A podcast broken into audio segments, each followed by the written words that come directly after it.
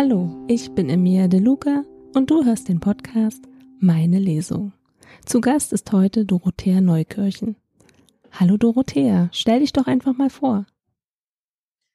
Hallo Emilia. Ja, ich bedanke mich erstmal, dass ich hier sein kann. Ich finde das sehr aufregend. Das ist was Neues in meinem Leben. Finde ich sehr spannend. Äh, und ich bin ja nun schon etwas älter. Insofern kommt so viel Neues nicht mehr in mein Leben oder vielleicht auch doch. Egal. Also ich soll was zu mir sagen. Oh je. Ja, wo fange ich denn da an? vielleicht ganz am Anfang. Also mein Erstberuf ist Schauspielerin. Damals bin ich ans Theater gegangen, weil ich dachte, boah, das sind die großen Gefühle, da ist das wahre Leben. Ja, irgendwie stimmt das, aber andererseits ist das auch begrenzt und die Wirklichkeit ist dann doch auch noch was anderes und irgendwann hatte ich dann totalen Hunger auf Wirklichkeit und äh, bin dann erstmal sowas wie Journalistin geworden. Ich habe also Leute interviewt äh, für den Hörfunk, fürs Fernsehen und so weiter. Aber ja, äh, jetzt wollte ich aber eigentlich gar nicht so viel über mich reden. Ich wollte ja was vorlesen. Ja, es ist aber schon sehr spannend, was du erzählt hast. Welches Buch hast du uns heute mitgebracht? Ich äh, habe mein neuestes mitgebracht. Äh, das ist äh, der zweite Kurzgeschichtenband aus meiner Reihe von Liebe und. Der heißt von Liebe und anderen Auswegen.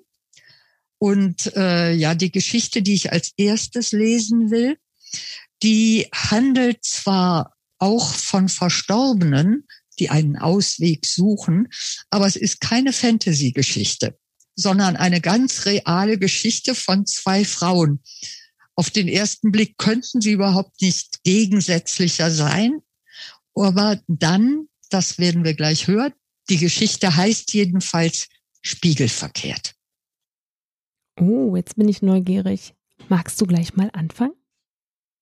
Ja.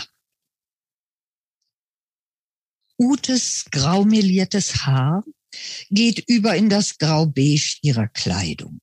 Sie trägt ihre Röcke bis übers Knie, dazu fußfreundliche Versandhausschuhe, wie sie in der Fernsehbeilage der Tageszeitung angepriesen werden. Für die Wohnungseinweihung von Gabi hat sie ihr Outfit mit der Perlenkette ihrer Mutter komplettiert. Stimmengewirr empfängt sie. Die Wohnungstür steht weit offen. Eine Frau in Pluderhosen schwenkt eine Räucherpfanne. Ute überprüft das Namensschild. Tatsächlich, an der Tür steht der Name der Freundin. Seit sie ihren Ehemann verlassen hat, umgibt sie sich mit sonderbaren Menschen. Huhu, tönt es von der Straße herauf. Isolde! Gabi eilt an Ute vorbei, ohne sie wahrzunehmen. Hier, ruft sie nach unten.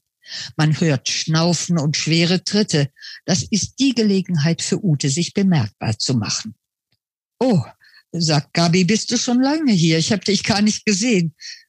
Blumen, das ist ja nett, danke. Äh, bist du so lieb und stellst dich schon mal ins Wasser? Sie späht an Ute vorbei ins Treppenhaus. Wenn du geradeaus gehst, dann kommst du in die Küche. Ist ganz leicht zu finden. Während Ute noch überlegt, ob diese Ansage eine Zumutung ist oder ein Zeichen von Vertrautheit, ruft eine voluminöse Stimme, musst du so hoch wohnen und das ohne Aufzug? Eine imposante Figur wird sichtbar, in wallende Gewänder gehüllt. Sie könnte eine Wagner-Arie anstimmen, doch sie belässt es bei einem Koloraturlachen. Utes Blick fällt auf ihr Blumenmitbringsel. Eine Rose lässt bereits den Kopf hängen. Vielleicht sollte sie den Strauß tatsächlich wässern. Aber der Weg nach innen ist blockiert. Viele scheinen diese Isolde begrüßen zu wollen. Die nun kaum, dass sie die letzte Stufe erklommen hat, beginnt ihr Publikum zu unterhalten. Kinder, ihr glaubt es nicht. Ich habe soeben einen mir völlig unbekannten Mann umarmt. Ungläubiges Staunen belohnt sie und stachelt sie an. Ihr kennt ja das Problem mit meiner Hüfte. Also ich und öffentliche Verkehrsmittel nun gut. Schwamm drüber, was soll man machen? Also beim Aussteigen lässt mich doch tatsächlich meine Hüfte im Stich. Ich drohe zu fallen. Und dann, dann war da dieser schwarze Ritter. Er fing mich auf. Wieso schwarz? Hatte er dunkle Haare? Wie alt? Die Fragen überschlagen sich. Ein Moor, würde ich sagen, wenn man das noch sagen dürfte, verkündet Isolde. Ein Ritter aus dem Morgenland, ebenholzfarben und muskelbepackt. Ich sage euch, ein Traum von einem Mann. Sie eröffnet das Lachen und es pflanzt sich fort. Eine große Fröhlichkeit umfängt alle. Arme strecken sich dem von roten Rüschen und lila Bändern umspielten Körper entgegen. Sie ziehen Isolde in die Wohnung und schieben sie zum größten Sessel. Sie lässt sich hineinfallen und zieht ihr Resümee. Eine wunderbare Erfahrung. Ute betrachtet kritisch den hellgrauen Haaransatz der Diva, gekrönt von einer orangefarbenen Lockenpracht. Was für ein Mut, so herumzulaufen, denkt sie missbilligend. Auch an Hofschranzen fehlt es dieser selbsternannten Königin nicht. Schon wird ihr ein Glas Wasser gereicht. Ah, Wasser. Das erinnert sie an die Blumen. Wo ist die Küche? Ute findet eine Vase, dreht den Wasserhahn auf und beobachtet von weitem, wie Isolde sich mit ihrem pinkfarbenen Kragen Luft zufächelt wie die Kragenechse neulich, denkt Ute in der Naturdokumentation. Die Echse konnte sich überraschend schnell bewegen. Das kann diese hüftgeschädigte Frau definitiv nicht. Jetzt ist das Wasser übergelaufen.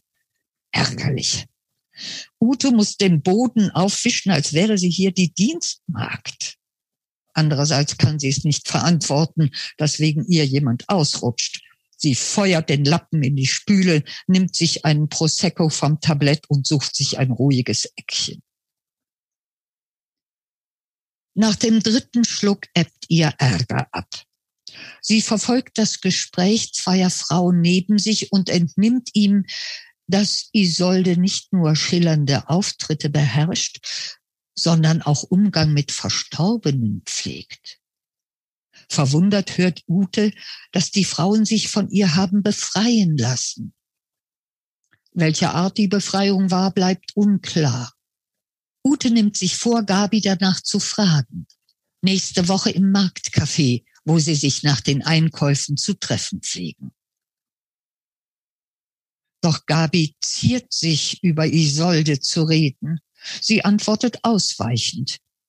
Erst als Ute sagt, sie würde sich Sorgen machen über ihre unerklärliche Mattigkeit und sie hätte mitbekommen, dass diese Isolde möglicherweise da senkt Gabi ihre Stimme und vertraut sich ihr an. Seit ich diese Frau konsultiere, bin ich ein neuer Mensch geworden. Ihre Stimme senkt sich abermals, wird zu einem Flüstern. Sie ist Spezialistin für verstorbene Seelen, für Seelen, die sich an Lebende klammern. Wie geht das denn? flüstert Ute zurück.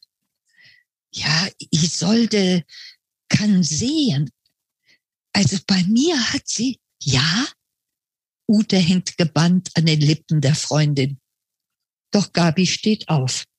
Ich habe schon zu viel gesagt. Man soll das nicht zerreden. Außerdem muss ich weg, tut mir leid. Sie nestelt in ihrer Handtasche, fördert ihr Portemonnaie zutage, legt einen Fünfer unter die Kaffeetasse und reicht Ute eine Visitenkarte. Ruf sie an, wenn du willst. Ute sieht ihr nach, bis sie aus der Tür ist. Dann betrachtet sie die Karte in ihrer Hand. Ein Regenbogen schmückt die Vorderseite. Auf der Rückseite ist zu lesen Isolde Kurz Medium und eine Telefonnummer. Nicht sehr aussagekräftig. Was hat Gabi noch gesagt? Irgendetwas von Verstorbenen, die sich an die Lebenden klammern. Ute schüttelt den Kopf. Das hört sich nach Vampiren an. Allerdings kann man sich fragen, woher solche Legenden kommen. Offenbar hatten die Menschen schon immer irgendwelche Vorstellungen von verstorbenen Seelen, welche die Lebenden befallen und aussaugen. Ute lacht unwillkürlich auf. Dann blickt sie sich verlegen um. Zum Glück sind die anderen Gäste mit sich selber beschäftigt. Sie macht dem Kellner ein Zeichen, dass sie zahlen will und wirft die Visitenkarte auf den Tisch. Der Regenbogen leuchtet sie an. Vielleicht doch keine gute Idee, die Karte hier liegen zu lassen. Was, wenn der Kellner sie liest? Besser, sie steckt das Ding ein. Zwei Wochen später fühlt Ute sich krank. Sie wacht antriebslos auf und beschließt weiter zu schlafen. Als sie gegen Mittag ein zweites Mal die Augen aufschlägt, ist der Himmel immer noch grau. Sie schleppt sich ins Bad. Angesichts der Schatten unter ihren Augen muss sie an Geister denken. An Geister, welche den Lebenden ihre Kräfte rauben. Ob sie befallen ist? Unmöglich ist es nicht. Schon der alte Goethe wusste, dass es mehr Dinge gibt zwischen Himmel und Erde. Eine milde Neugier keimt auf. Was soll schon passieren? Schaden kann es nicht. Aber vielleicht hilft es. Wo hat sie die Karte nur hingelegt? Im Portemonnaie ist sie nicht mehr. Hektisch durchsucht sie den Briefstapel auf ihrem Sekretär. Nichts. Sie öffnet das Kästchen, in dem sie alle Visitenkarten aufbewahrt. Zu oberst liegen ältere Karten. Sie kramt trotzdem weiter und findet das Regenbogendesign. Sie hat die Visitenkarte unter die anderen gemogelt, sozusagen vor sich selber versteckt. Nun ruft sie die Nummer an, bevor sich neue Zweifel melden können. Isolde hebt ab. Sie hört Utes Stottern einfühlsam zu nennt ihr ein Honorar und einen Termin. Ute akzeptiert beides. Danach kocht sie sich ein Ei und frühstückt üppig. Es ist ein ganz normales Haus, in dem Isolde wohnt. Trotzdem sieht Ute sich verstohlen um. Es muss ja nicht jeder wissen, dass sie zu so einer geht. Vor lauter Aufregung juckt ihr der Hals. Zweiter Stock bitte, der Türsummer geht. Zweiter Stock bitte. Der Türsummer geht. Oben angekommen schlüpft sie in die Wohnung und befindet sich in einem Wunderreich. Eine Fülle von Kissen, Spiegeln, Kerzen, esoterischen Flakons und Schmucksteinen umgeben die Hausherrin. Sie selber ist das zentrale Ausstellungsstück. Sie trägt Seidenmantel und Turban. Es duftet nach Rosen. Ute fühlt sich fremd und doch sonderbar leicht. Es ist, als würden sich bereits jetzt gewisse Schatten von ihr lösen. Sie nippt an dem bereitgestellten Tee und lässt die einstimmenden Worte der Gastgeberin an sich vorüberrauschen. Von einem Seelengefährten ist die Rede aus der anderen Welt, und von einem Zwischenreich, in welchem bedauernswerte Verstorbene gefangen sind. Aus irgendeinem Grunde können sie den Ausgang nicht finden. Und Isolde ist es gegeben, diesen armen Seelen zu helfen und damit auch den Lebenden. Ute verschluckt sich vor Aufregung und wird von einer tätschelnden Hand beruhigt. Ihre Aufregung sei normal, Schließlich sei das alles sehr ungewohnt. Ute müsse sich keine Sorgen machen. Ich darf doch Ute sagen, fragt Isolde und wartet keine Antwort ab. Sie können jetzt die Augen schließen und sich einfach entspannen. Ute versucht es, aber es ist nicht so einfach. Als es still wird, blinzelt sie neugierig zwischen ihren Augenlidern hindurch. Sie sieht, wie Isolde mehrfach mit den Armen in die Luft greift und von dort etwas Unsichtbares auf ihren Busen herunterholt. Uta hat das Gefühl, etwas Verbotenes zu sehen. Rasch schließt sie ihre Augen wieder. Rosenduft umnebelt ihre Sinne und eine angenehme Stimmung bemächtigt sich ihrer.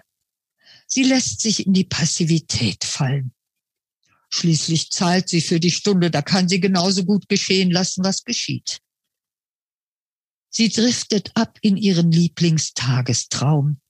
Es plätschert am Seeufer. Beinahe fühlt sie sich gestört, als sie nun Isoldes Stimme vernimmt, die ihr mitteilt, dass sie etwas in ihrer Aura sehe, etwas Dunkles, das dort nicht hingehöre. Ein Wesen, das sich festgekrallt habe, eine, ein männliches Wesen. Wie alt bist du? fragt zitternd die sonst so kräftige Stimme von Isolde. Ute will schon antworten, als ihr klar wird, dass nicht sie gemeint ist, sondern das Wesen. Offenbar fällt die Antwort aus dem Jenseits undeutlich aus. Denn nun möchte Isolde die Mitarbeit von Ute. Sie soll ihr helfen, herauszufinden, um welche arme Seele es sich handelt. Dazu soll sie ein paar Fragen beantworten. Wie ist dein Vater gestorben? Mein Vater? fragt Ute überrascht zurück. Ja, Im Bett, ganz normal. Ich, ich habe ihn begleitet bis zuletzt. Ja, schwebt Isoldes Stimme durch den Raum. Sie ist dünn und hoch wie die einer anderen Person. Es war ein friedlicher Tod, setzt Ute leicht feindselig hinzu. Sie hat keine Lust, mit dieser Frau über ihren Vater zu sprechen. Ja, ja, das kann ich spüren, behauptet Isolde daraufhin. Nein, nein, der Vater ist es nicht, aber vielleicht äh, gibt es einen verstorbenen Bruder. Sie macht eine erwartungsvolle Pause, doch es kommt keine Reaktion einen Onkel vielleicht. Ute wird von einem kalten Schauer erfasst. Sie schluckt. Ja, sagt Isolde, der Onkel. Ich, ich sehe einen Unfall, einen plötzlichen Tod, viel zu früh. Ute reibt sich den juckenden Hals und fragt sich, wie es sein kann, dass Isolde von ihrem Onkel weiß vom Lieblingsbruder ihrer Mutter und das, wo sie selber kaum etwas weiß über ihn. Sie war ja noch klein. Niemand in der Familie hat mit ihr je über den Autounfall gesprochen. Trotzdem weiß sie, woher auch immer, dass es keine Bremsspuren gegeben hat. Utes Gedanken rasen während die schwebende Stimme nach einem Namen sucht. Sein Name beginnt mit einem Adi, Onkel Adi, stößt Ute hervor. Ja, wird sie bestätigt. Adi. Er ist es. Und ich fühle, er ist bereit. Er möchte erlöst werden. Er ist nunmehr bereit, ins Licht zu gehen. Er ist bereit, das Bardo zu verlassen. Uta hat noch nie von einem Bardo gehört, aber sie reimt sich zusammen, dass es eine Art Zwischenreich sein muss. Atemlos hört sie zu, wie Isolde mit dem verstorbenen Onkel redet. Sie fragt ihn, ob er bereit sei, sein irdisches Leben hinter sich zu lassen und den Weg ins Licht anzutreten. Offenbar erhält Isolde ein Ja. Denn nun beginnt ein dünner Singsang, eine Art Litanei. Das klagende Auf und Ab erinnert Ute an priesterliche Töne. Was im Einzelnen gesagt wird, kann sie sich nicht merken. Nur die Worte so sei es, die prägen sich ihr ein, denn die werden mehrfach wiederholt. Anscheinend ist es nicht einfach, der verirrten Seele den Weg zu weisen. ihr herauszuhelfen aus ihrem Zwischenreich. Doch am Ende gelingt es. Ungläubig stellt Ute fest, dass sie zu Tränen gerührt ist. Verlegen wischt sie sich die nassen Wangen ab. Seit Jahren hat sie nicht an den Onkel gedacht. Wozu auch? Sie hat ihn ja kaum gekannt. Und trotzdem heult sie jetzt. Wieso eigentlich? Sie schämt sich.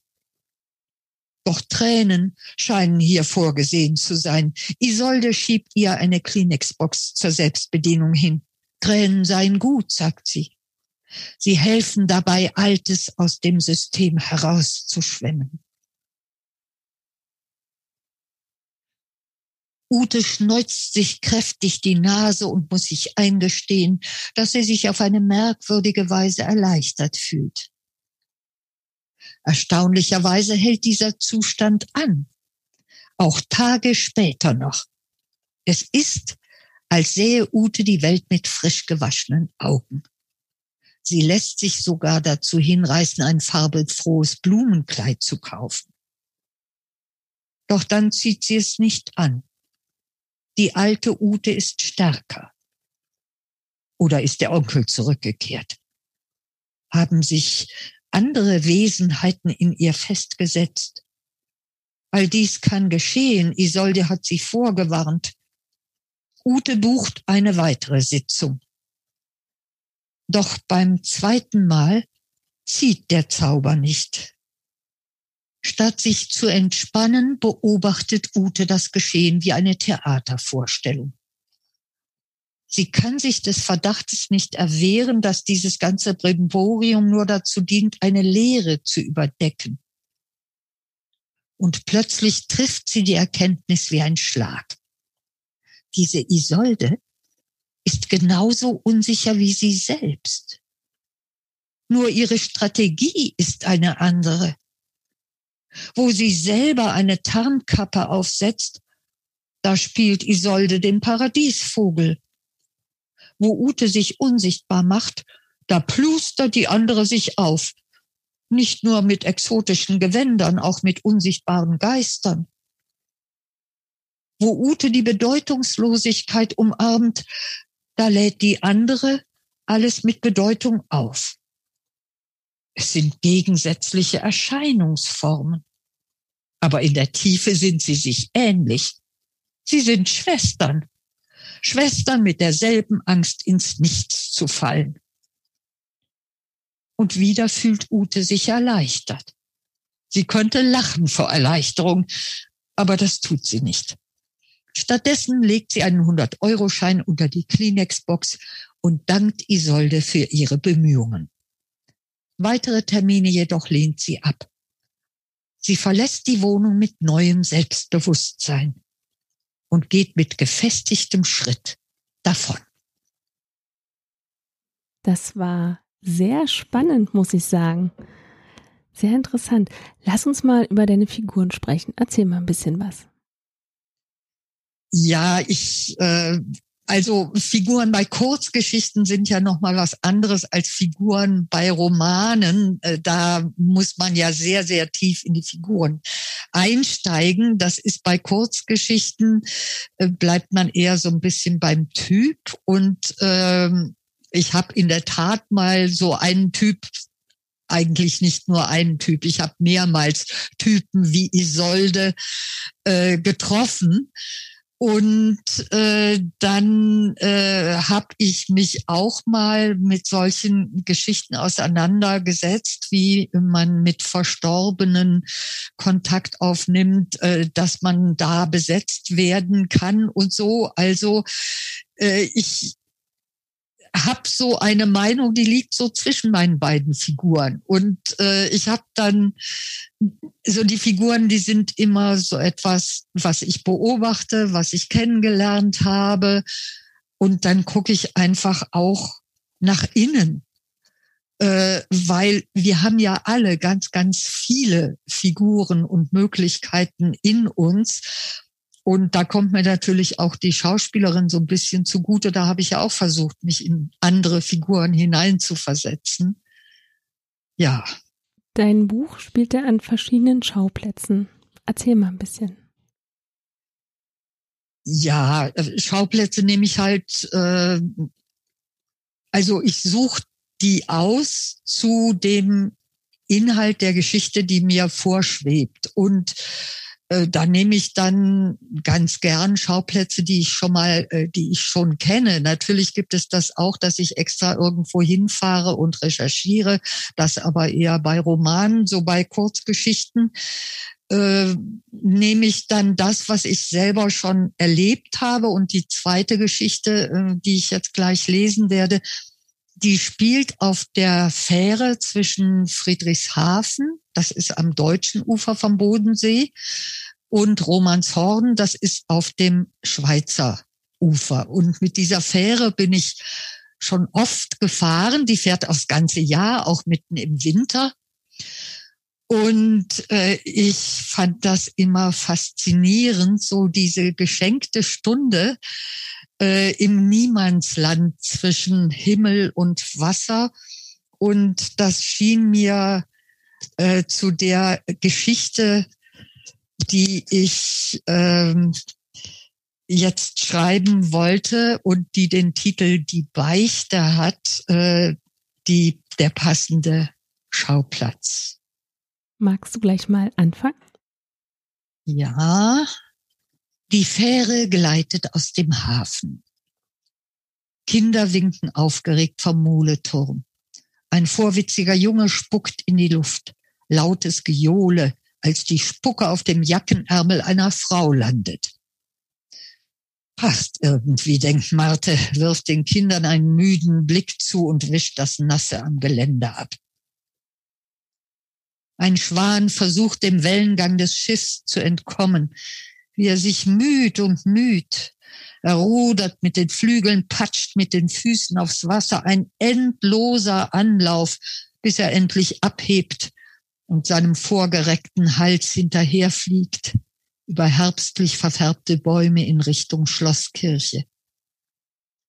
Marte zieht ihre Jacke enger.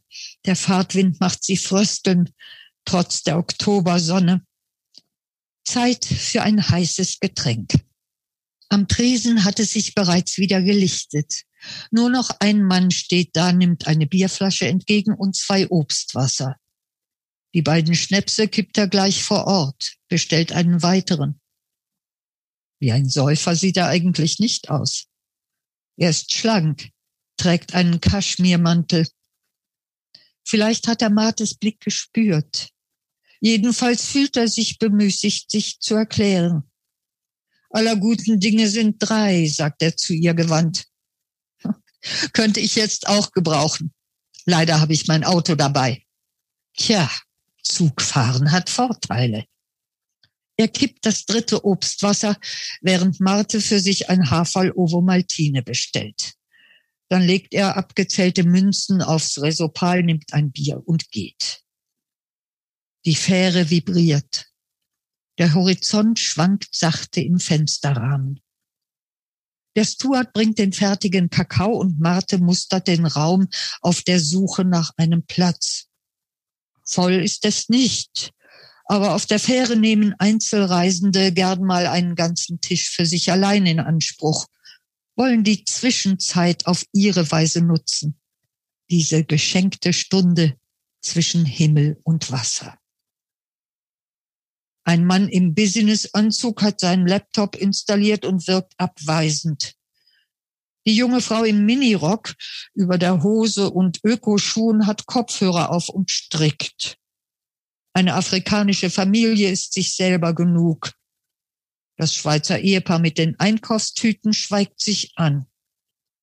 Zu den Radlern will Marte sich nicht setzen und das Appenzeller Urgestein, das den verfilzten Haarschopf zum Schlafen auf die Tischplatte gelegt ist.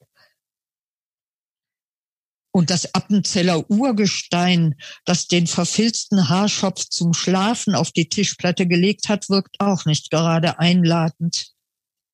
Bleibt der Obstwasserfreund und Badenfahrer. Der sieht mit einem ironisch gefärbten Lächeln zu ihr hin und wartet ab. Warum nicht, denkt Marte. In der Schweiz angekommen wird er zum Bahnhof gehen und sie in ihr Auto steigen. So viel ist schon mal klar. Sie geht zu seinem Tisch. Ist es recht? Er macht eine einladende Geste. Sie nimmt Platz und stellt erst einmal eine neue Distanz her, indem sie sich ganz auf ihre Tasse konzentriert.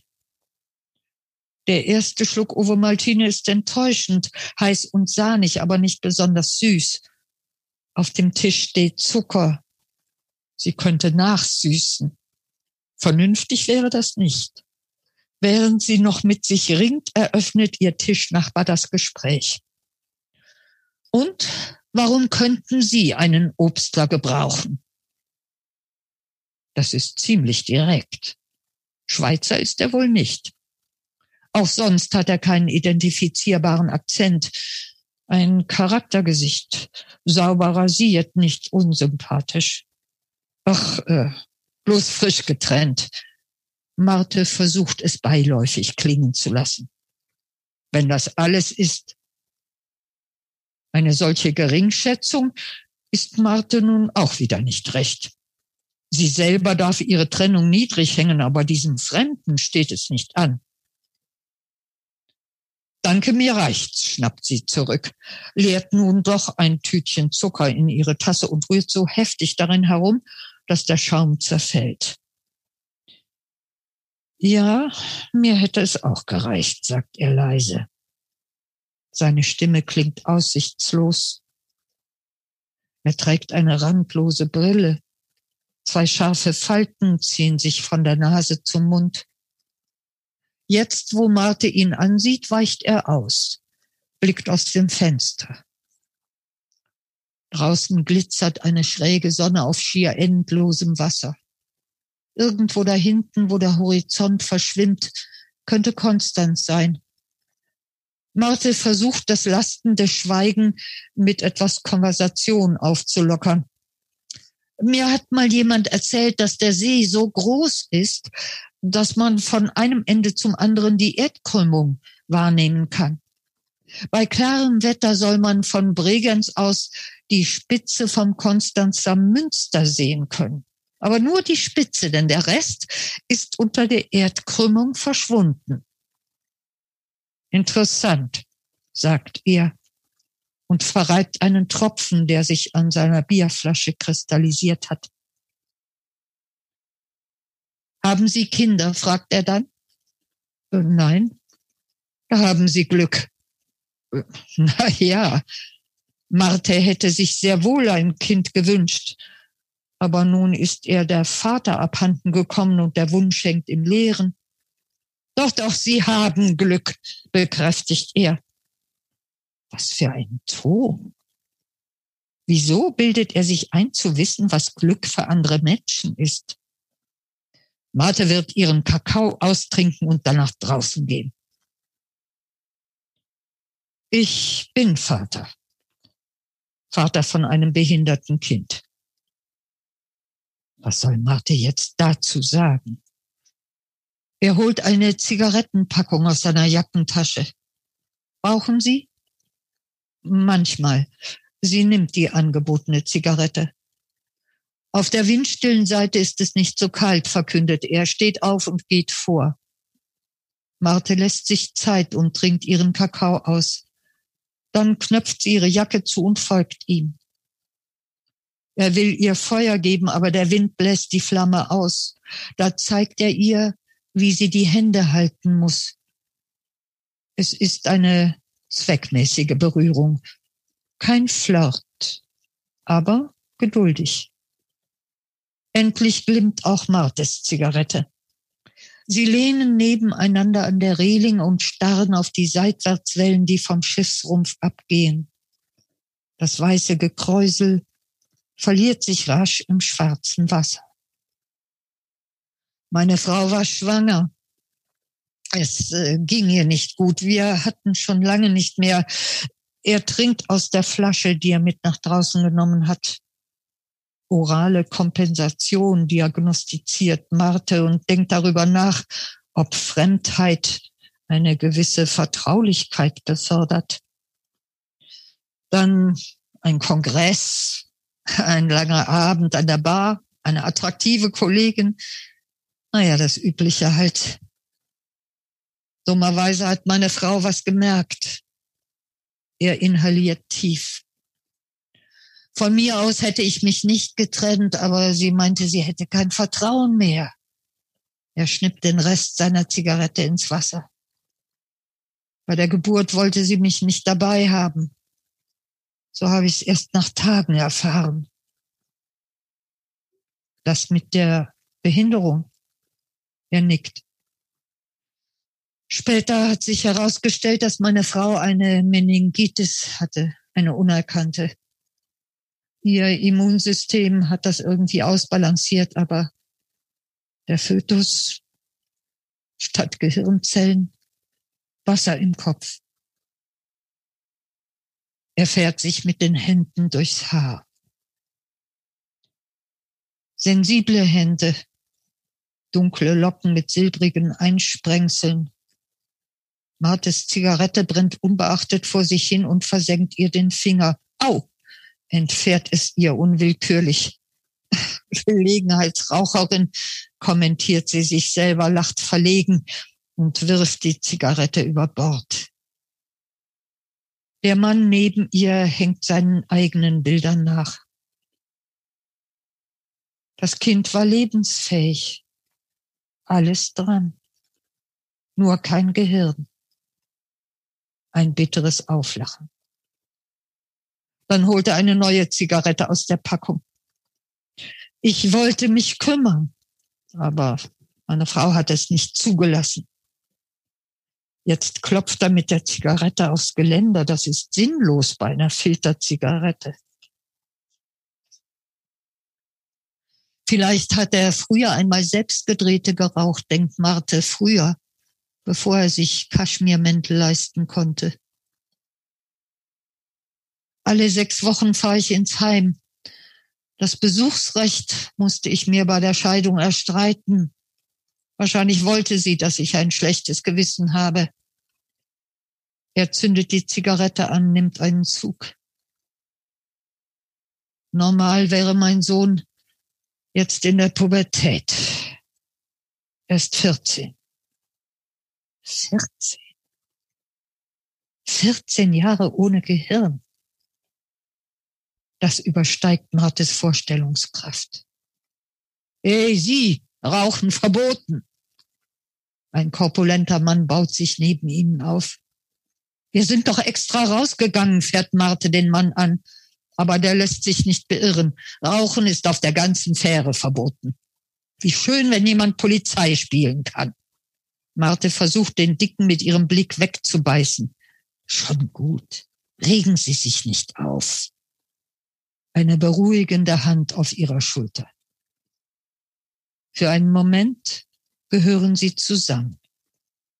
Im Protest gegen den selbsternannten Ordnungshüter sind sie sich nah. Sie tauschen ein Lächeln. Dann fixiert Martes Begleiter den Dicken mit seinem Blick und drückt die Zigarette an seiner Schuhsohle aus. Recht so? Geht doch, sagt der Dicke und rührt sich nicht von der Stelle. Offensichtlich wartet er ab, was mit dem Stummel passiert. Der Mann im Kaschmirmantel zelebriert nun die Beseitigung der Kippe. Er lässt sie mit einer eleganten Drehung in der Packung verschwinden, so als handle es sich um einen Zaubertrick. Zufrieden? Der Dicke grummelt vor sich hin und geht weiter. Idiot, schickt Marte ihm hinterher. Ich äh, hab dann wieder geheiratet. Wir haben jetzt auch ein Kind ein gesundes. Es klingt so, als wäre das noch nicht richtig bei ihm angekommen. Bläuliche Gebirgslinien staffeln sich über der Nebelwatte, die aus den Schweizer Tälern steigt. Das andere Ufer hat Konturen bekommen. Schon sind die Silhouetten einzelner Bäume auszumachen. Wir sind gleich da, sagt Marte. Danke fürs Zuhören. Kein Problem. Alles Gute. Ihnen auch. Er wendet sich zur vorderen Treppe. Eine straffe Gestalt. Der knallrote Schal, den er locker über den Mantel geworfen hat, gibt ihm etwas Verwegenes. So einem hätte Marte kein Schicksal zugetraut. Der Schiffsmotor verändert sein Geräusch. Der Bug dreht in Richtung Hafeneinfahrt. Plötzlich freut sich Marte über ihre Freiheit. Sie freut sich auf die Autofahrt, die vor ihr liegt. Sie nimmt die hintere Treppe, will dem Fremden nicht noch einmal begegnen. Mensch, ich bin jetzt total überrascht. Das ist ja, die war sehr ergreifend, muss ich sagen. Hat mir sehr gut gefallen und du hast dafür auch einen Literaturpreis erhalten, richtig? Ja, es war der erste Preis in meinem langen Leben und ich habe mich wahnsinnig darüber gefreut. Und dann war der auch noch mit einem großartigen Geschenk verbunden, mit einer Schreibwoche in einem Hotel in St. Moritz. Also das war wirklich super. Und in dieser Schreibwoche habe ich dann äh, auch den Grundstein für meinen nächsten Roman gelegt. Wahnsinn, das war ja. bestimmt alles total aufregend. Also ich stelle mir das zumindest so vor, wenn man so einen Preis erhält und dann noch in einem Hotel so eine Schreibwoche, das ist sehr aufregend, oder? Ja, das war toll. Wir hatten auch eine öffentliche Lesung in Zürich. Also es waren insgesamt äh, sieben Preisträger äh, der äh, äh Kategorie Ü70, womit ich äh, fast mein Alter verraten habe. Wahrscheinlich bin ich hier die Älteste, die je bei deinem Podcast gelesen hat. Bis jetzt ja. Und ich freue mich darüber auch sehr. Du hattest ja vorhin erzählt, dass du nicht nur Autorin bist, sondern auch Schauspielerin. Ich bin jetzt ganz gespannt, was du uns dazu erzählst.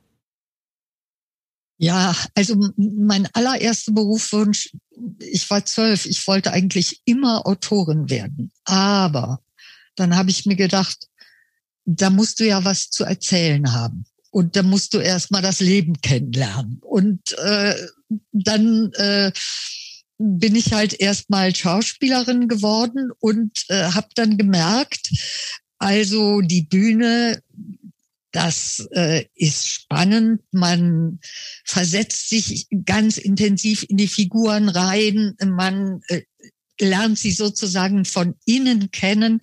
Man hat auch Riesengefühle, aber das Leben am Theater ist dann auch doch wieder ziemlich begrenzt, weil das macht man sich vorher gar nicht klar.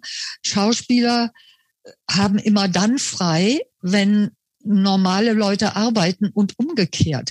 Das heißt, die, man lebt in so einer Art Ghetto und irgendwann hatte ich einen riesen Hunger nach äh, realem Leben und der wurde dann auch äh, dadurch äh, beflügelt, dass ich äh, in London in einer Serie gespielt habe, da habe ich dann zum ersten Mal, also beim Film hat man ja auch Arbeitstage wie andere Menschen, gut von den Nachtdrehs und so abgesehen, aber äh, ja, und ich wollte dann auf keinen Fall zum Theater zurück. Und war aber damals beim äh, Sender und äh, habe da Nachrichten gesprochen. Dadurch kannte ich ein paar Leute und dadurch durfte ich dann so meine ersten Mini-Mini-Dokumentarfilme äh, machen. Und das fand ich total spannend, weil ich immer in andere Leben eintauchen. Ich durfte äh, Menschen interviewen, ich äh, konnte recherchieren, ich habe was erfahren. Ja, und so irgendwann kam dann das Fiktive wieder um die Ecke und dann habe ich Drehbücher geschrieben und äh, habe sie auch äh, zum Teil inszeniert, bin also Regisseurin geworden und, und, und. Wahnsinn. Und beim Radio warst du ja auch noch. Ja, das Radio habe ich immer gerne parallel gemacht. Äh, also ich, ich habe auch geschrieben fürs Radio, auch Features und so. Das war übrigens neulich ein unglaublicher Aha-Effekt. Ich äh, am Morgen zum Frühstück äh, schalte ich das Radio an und denke, Moment mal, das, das kennst du doch. Und das hast du doch geschrieben. Und dann höre ich zu und dann war das ein Feature, was wiederholt wurde im österreichischen Rundfunk. Und das war irgendwie äh, ganz toll, ja. Wahnsinn. Das ist wirklich ganz toll. Also ich versuche mir das gerade so vorzustellen, wie du am Frühstückstisch sitzt und das alles hörst im Radio. Das ist ein tolles Gefühl. Also ja, ich, ich habe dann auch äh, atemlos, als wäre es völlig neu für mich, äh, noch mal bis zu Ende zugehört. da waren halt, ich habe das äh, 2009 für den WDR geschrieben und äh, da ist ja jetzt viel Zeit vergangen und das war noch mal ganz spannend für mich, ja. Toll. Erzähl uns mal, wo du schreibst. Hast du ein Schreibzimmer oder sitzt du gern im Garten auf der Bank und hast du Rituale, die du vorher machst, bevor du anfängst zu schreiben? Und gibt es bestimmte, gibt es eine bestimmte Tageszeit bei dir? Ja, also die Tageszeit ist ganz einfach. Morgens äh, nach dem Frühstück, wenn ich ausgeschlafen bin, das ist meine beste Arbeitszeit. Äh, und dann geht es ganz simpel an den Schreibtisch. Äh, und ich habe denselben Schreibtisch seit äh, drei Jahrzehnten, den habe ich mir mal bauen lassen, als es noch, ich habe sehr früh mit Computer schon geschrieben, aber da gab es noch keine Schreibtische, die auf Computer eingestellt waren. Und äh, seitdem hat der viele Umzüge mit mir gemacht und ich habe ihn immer so stehen gehabt, dass ich, ähm, wenn ich aufgucke, einen Blick aus einem Fenster habe. Oh, wie schön. Das ist super. So lässt es sich gut schreiben. Warum bist du Autorin geworden? Ah, vielleicht, um das Leben zu begreifen, soweit es überhaupt begreifbar ist. Wie würdest du dich selbst beschreiben? Ups, alte weiße Frau, weiße Haare, weiße Haut, also äh, etwas sonnengebräunt, weil ich habe auch einen kleinen Garten und sobald die Sonne scheint, bin ich draußen. Ja, äh, ansonsten null Migrationshintergrund, noch nicht mal aus der DDR. Also äh, manchmal komme ich mir da fast defizitär vor. Wo finden wir dich denn bei Social Media? Hast du Facebook, Instagram? Ja, äh, habe ich, bediene ich nicht regelmäßig, äh, aber schon immer mal wieder. Ich bin ja kein Digital Native und äh, da tue ich mich äh, ein bisschen schwer damit, aber man wird alt wie eine Kuh und lernt immer noch dazu. Und da bemühe ich mich natürlich auch. Und äh, ja, also da kann man mich finden. Und ansonsten habe ich auch eine Webseite einfach unter meinem normalen Namen dorothea-neukirchen.de. Ja. Okay. Da habe ich dann auch einen Blog, den ich aber auch nicht regelmäßig bediene. Äh, ja, so. Aber immerhin hast du das alles. Respekt. Finde ich großartig. Wo können wir denn ja. jetzt dein Buch kaufen? Äh, das kann man überall da kaufen, wo es Bücher gibt. Also wenn man es äh, beim äh, Buchhändler um die Ecke bestellt, muss man im Moment leider ein bisschen drauf warten, weil äh, auch Corona bedingt ist das ein bisschen zäh mit Book-on-Demand-Verlagen geworden. Äh, die brauchen länger. Ich weiß nicht, ob es wegen der Sicherheitsbestimmungen ist oder deswegen, weil sie mehr zu tun haben, weil alle Leute im Lockdown versucht haben, ihr erstes Buch zu schreiben. Ähm, äh, aber es kommt. Und ansonsten auf Buchportalen, also einfach äh, meinen Namen, den Buchtitel eingeben und äh, überall, wo es Bücher gibt. Was wünschst du dir von deinen Lesern? Ich wünsche mir, dass sie sich gut unterhalten fühlen und gleichzeitig äh, ein bisschen angestoßen fühlen, nachzudenken über dies oder jenes. Also Unterhaltung mit Tiefgang ist das, worum ich mich bemühe. Ob das jetzt immer gelingt, das müssen halt die Leser entscheiden. Und wenn sie mir eine Rückmeldung geben, dann freue ich mich total. Genau, also schreibt Dorothea auf jeden Fall an. Sie freut sich.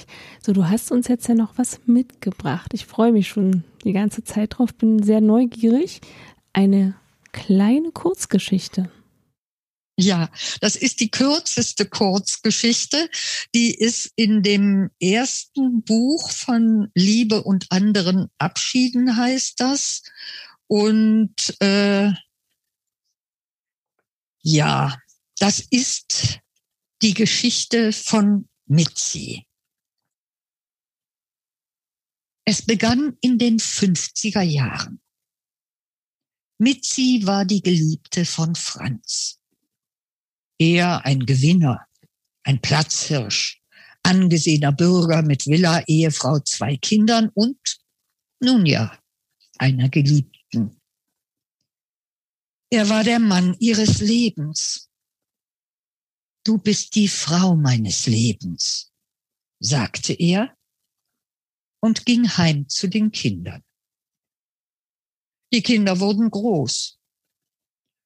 Rede mit deiner Frau, verlangte Mitzi. Und? wollte Mitzi wissen, als er das nächste Mal zu ihr kam. Er hob die Hände, eine müde Abwehrgeste. Gut, dann rede ich mit ihr.